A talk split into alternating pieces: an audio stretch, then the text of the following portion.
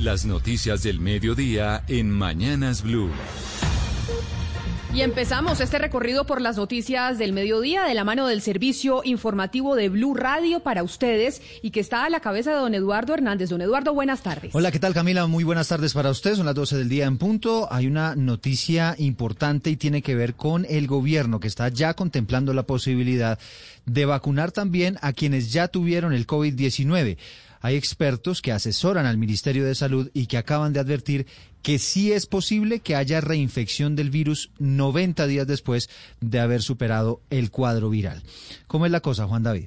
Eduardo, pues en un conversatorio con el Ministerio de Salud, el doctor Juan Manuel Anaya del Instituto Pasteur de, de París dice que hay casos de reinfección del virus en Colombia una vez pasen los 90 días desde que la persona tuvo el cuadro viral y que después haya dado negativo en una segunda prueba. Escuchemos. Entonces, hay casos de posible reinfección y esa es una razón, por eso la pregunta también planteada, esa es una razón de más para que los pacientes que han sufrido COVID-19 se vacunen de toda manera. Sin embargo, aún faltan más estudios internacionales para garantizar que sí exista esa reinfección y que el positivo, la persona que tuvo positivo por COVID-19 no sea inmune. El Ministerio de Salud está evaluando esa posibilidad de vacunar a los que ya tuvieron COVID, pero después de que se logre el objetivo de los 34 millones para generar la inmunidad de rebaño a nivel nacional. Y precisamente, Juan David, sobre el tema de las vacunas, el presidente Iván Duque insistió en que no se debe hacer política con el plan de vacunación en el país. ¿Qué fue lo que dijo Michel Quiñones? El presidente Iván Duque dijo que no se puede aprovechar ese proceso de vacunación, que será el reto de este año en el país, para hacer política. Este proceso debe ser un proceso de toda la nación. Este proceso no tiene ranuras ni para la politiquería ni para la demagogia, ni para quienes pretenden utilizarlo como herramienta de ataque político coyuntural. Aquí tenemos que estar todos con un propósito de nación. Durante la posesión de los magistrados de la Comisión Nacional de Disciplina Judicial dijo que la vacunación será un paso trascendental para la reactivación económica del país. Pero además le pidió a esos magistrados que sus decisiones judiciales estén despojadas también de tintes políticos. 12 del día, tres minutos. Avanzamos con más información a esta hora del mediodía. Les contamos que habló esta mañana el exministro de Hacienda Mauricio Cárdenas, que fue ministro del gobierno de Juan Manuel Santos. Él dice que no cree que este año pueda haber un boom económico como lo espera el gobierno actual, con un crecimiento inclusive por encima del 5%. Marcela Peña. Y es que según Cárdenas está comprobado que las cuarentenas y otras medidas restrictivas hacen que la gente pase más tiempo en su casa, lo que implica que van a gastar menos dinero y que la economía se va a volver más lenta, por lo cual las noticias del arranque de este año no son nada alentadoras y el primer trimestre tendrá seguramente cifras negativas. No va a haber este año un boom económico, no vamos a tener un crecimiento, digamos, donde la economía rebote vigorosamente, porque la pandemia no lo está permitiendo. Lo que pasa hacia adelante dependerá del éxito de la vacunación en el país y de todas las medidas que se tomen para controlar la pandemia. Esto implica que por ahora nos sigue acompañando la incertidumbre.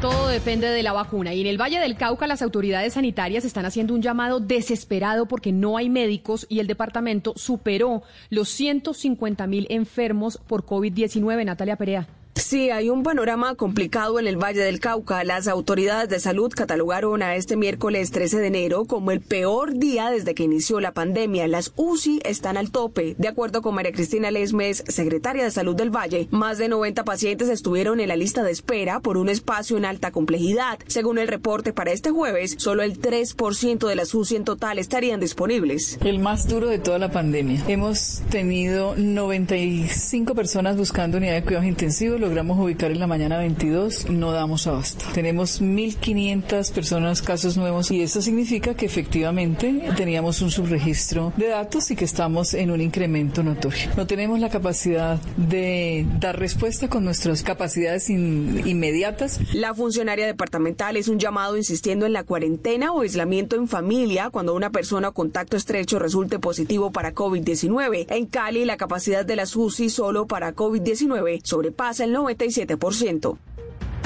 12 del día, 5 minutos, Natalia, gracias. Y nos vamos para el departamento de Santander porque hay una tremenda pelea por cuenta de una fiesta donde participaron varios funcionarios de la alcaldía de Bucaramanga, evidentemente violando el toque de queda y la ley seca. Desde el Consejo de la Ciudad están pidiendo la renuncia de todos los implicados. Javier Rodríguez. Tras conocerse un video donde aparecen seis funcionarios de la alcaldía de Bucaramanga participando en una fiesta en un bar el pasado 26 de diciembre violando el toque de queda y la ley seca, hecho que ha sido rechazado y ha generado indignación entre los habitantes de la ciudad, comenzó a tener efectos políticos. El concejal del Partido Verde, Carlos Parra, dice que es un hecho que no debe pasar desapercibido y los funcionarios deberían renunciar. Mi rechazo categórico porque esto es una actuación que implica que la alcaldía que ha pedido que seamos rigurosos, pues es bien grave por la incoherencia que eso significa, porque da indicios que es el abuso de poder. Ángel Galvis, asesor en temas económicos de la alcaldía de Bucaramanga, es el único de los seis funcionarios implicados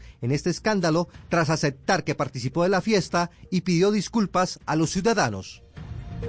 Y en Cartagena se endurecen las restricciones para el manejo de la pandemia a partir de la próxima semana. El alcalde William Dow dio a conocer que va a volver el pico y cédula general, que se mantendrá el toque de queda nocturno y además se va a decretar la ley seca. Dálida Orozco.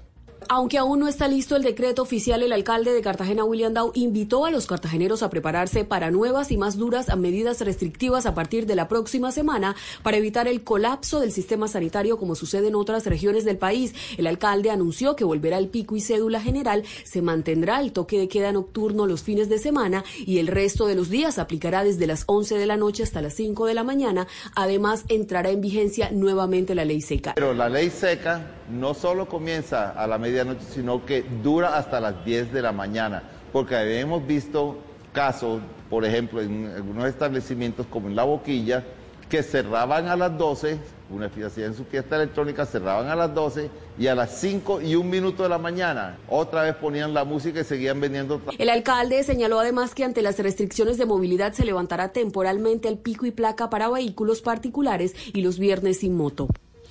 Y viajamos ahora al departamento del Huila. Hay preocupación no solamente por las altas cifras de contagio, sino en particular por lo que está ocurriendo con las mujeres embarazadas. En el departamento hay cuatro mujeres en estado de gestación contagiadas por el virus y que ya lamentablemente perdieron la vida. Silvia Lorena Artunduaga. A la fecha, en el Huila, cerca de 200 mujeres en embarazo han resultado contagiadas por COVID-19 y cuatro han fallecido, tres durante el 2020 y una en el 2021. César Alberto Polanía, secretario de Salud del Huila. Llevamos consolidado 193 casos de COVID en las gestantes y lamentablemente llevamos cuatro casos de mortalidad. Asimismo, hizo un llamado a las mujeres a tomar las medidas de prevención necesarias, así como a acudir continuamente a los controles prenatales. Estamos fortaleciendo los controles prenatales y haciendo, digamos, monitoreo estricto, sobre todo en la valoración especialista en el tercer trimestre de gestación y aquellas que están, desde luego, como COVID positivo. En el departamento ya son 38.777 personas contagiadas por el virus y 1.217 han fallecido. Y siguiendo con el COVID-19, ahora en el Departamento del Atlántico, pues resulta que fallecieron dos profesores por el coronavirus en las últimas horas. Esta situación pues mantiene en alarma al sector educativo de ese departamento que ha planteado que no es momento de regresar a clases presenciales. Menfi Méndez. En las últimas horas en el Atlántico, dos docentes perdieron la vida a causa del COVID-19, situación que preocupa a los educadores, principalmente por el anunciado regreso a clases mediante la modalidad de alternancia. Directivas de la Asociación de Educadores en el Atlántico aseguran que a la fecha no han recibido instrucciones sobre las medidas de bioseguridad a seguir y dicen desconocer cuáles son las adecuaciones en las instalaciones educativas. Jesús Ávila, presidente de ADEA. No hemos recibido por parte del gobierno nacional realizar los trabajos pendientes a que las infraestructuras educativas estén totalmente acondicionadas y cuenten con todos los elementos de bioseguridad necesarios. Al respecto, las autoridades en Barranquilla anunciaron la metodología de alternancia, aunque no se ha establecido un cronograma específico para el inicio de este sistema. En el Atlántico, cerca de 40 docentes han perdido la batalla a causa del virus.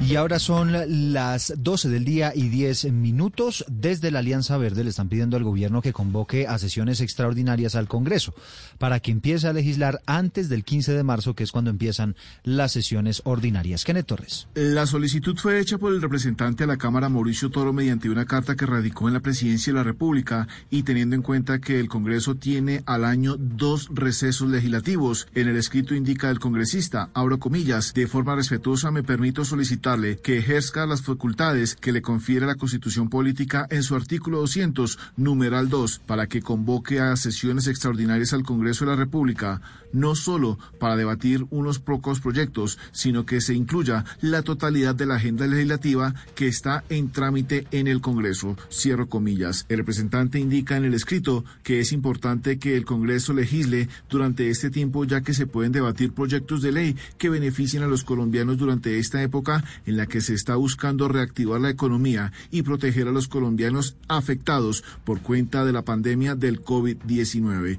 Asimismo, hacer control político a temas como la vacunación en el país.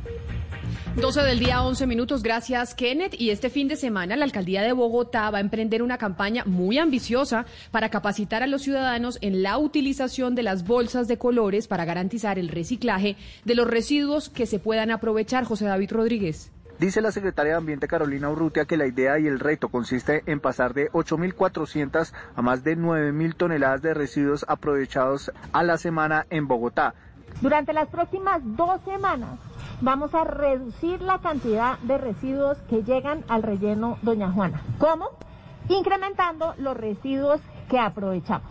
Esto todo parte de la separación en casa. Vamos a hacer ese ejercicio de separar en tres bolsas Aún no hay tantas bolsas verdes en el mercado, pero pronto las va a haber, separando lo que se puede usar, lo que no se puede usar y lo que al ser orgánico puede también ser utilizado para generar nuevos abonos. Perdón, vamos a incrementar en 600 toneladas semanales los residuos que aprovechamos en la ciudad. Dice también la funcionaria que el reciclaje creció un 24,23% en la ciudad. José David Rodríguez, Blue Radio. José, gracias. Son las 12 del día, 12 minutos. Estamos, Camila, a 48 horas de la salida del procurador Fernando Carrillo. Y hay noticia importante porque anticipó que antes de dejar el cargo va a tomar decisiones relacionadas con el caso Odebrecht, sin nunca, sin muchas más pistas, ¿no, José Luis?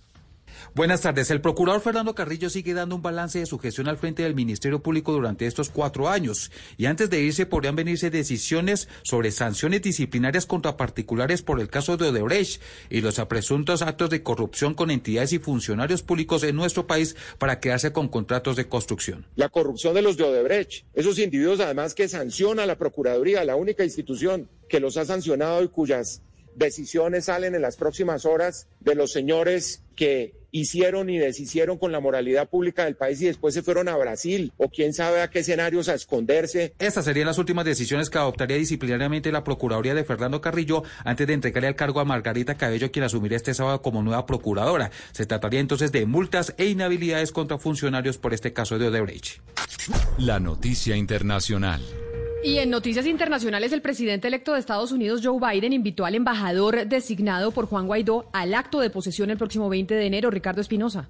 La información que fue confirmada por fuentes diplomáticas ya había sido adelantada por el periodista Andrés Oppenheimer en su columna del diario El Nuevo Herald. Biden ha dicho poco sobre Venezuela, más allá de afirmar que buscará la ayuda de países europeos para aumentar la presión sobre Nicolás Maduro para que convoque a elecciones libres. Aunque forma parte del protocolo, la invitación al embajador Vecchio sería el primer gesto público de reconocimiento por parte de la administración de Biden al gobierno interino de Venezuela, presidido por Juan Guaidó. Esta misma semana, el senador demócrata por Illinois, Dick Durbin, se reunió con el recién nominado a secretario de Estado de Biden, Anthony Blinken, con quien conversó sobre el apoyo de Estados Unidos a la restauración democrática en Venezuela y al presidente interino Juan Guaidó. Washington, por medidas de seguridad, el Servicio de Parques Nacionales acaba de informar que estará cerrado toda el área del mall en la ciudad de Washington para el día de la posesión del presidente Joe Biden. Esta área normalmente estaba abierta al público en general para que saludaran al presidente electo y al presidente que se posesiona ese día, pero en esta ocasión, por razones de seguridad, estará totalmente cerrado al público en general. Adicionalmente, se incrementó a 20 mil el número de personas de la Guardia Nacional que estarían ese día custodiando toda la ceremonia. La noticia deportiva. La noticia deportiva es que el partido de esta noche entre Deportivo Pasto y América de Cali por los cuartos de final de la Copa Colombia de la Copa Betplay, que estaba inicialmente para las cinco y media de la tarde, ha sido corrido para las 7 y 45 de la noche. Esto después de que se tomara la decisión que el duelo entre Deportes Tolima y Atlético Nacional no se disputará el día de hoy y todavía falta que elijan la fecha. Recordemos que ya en semifinales está el Deportes Tolima que eliminó a Alianza Petrolera y Medellín que eliminó al Junior de Barranquilla.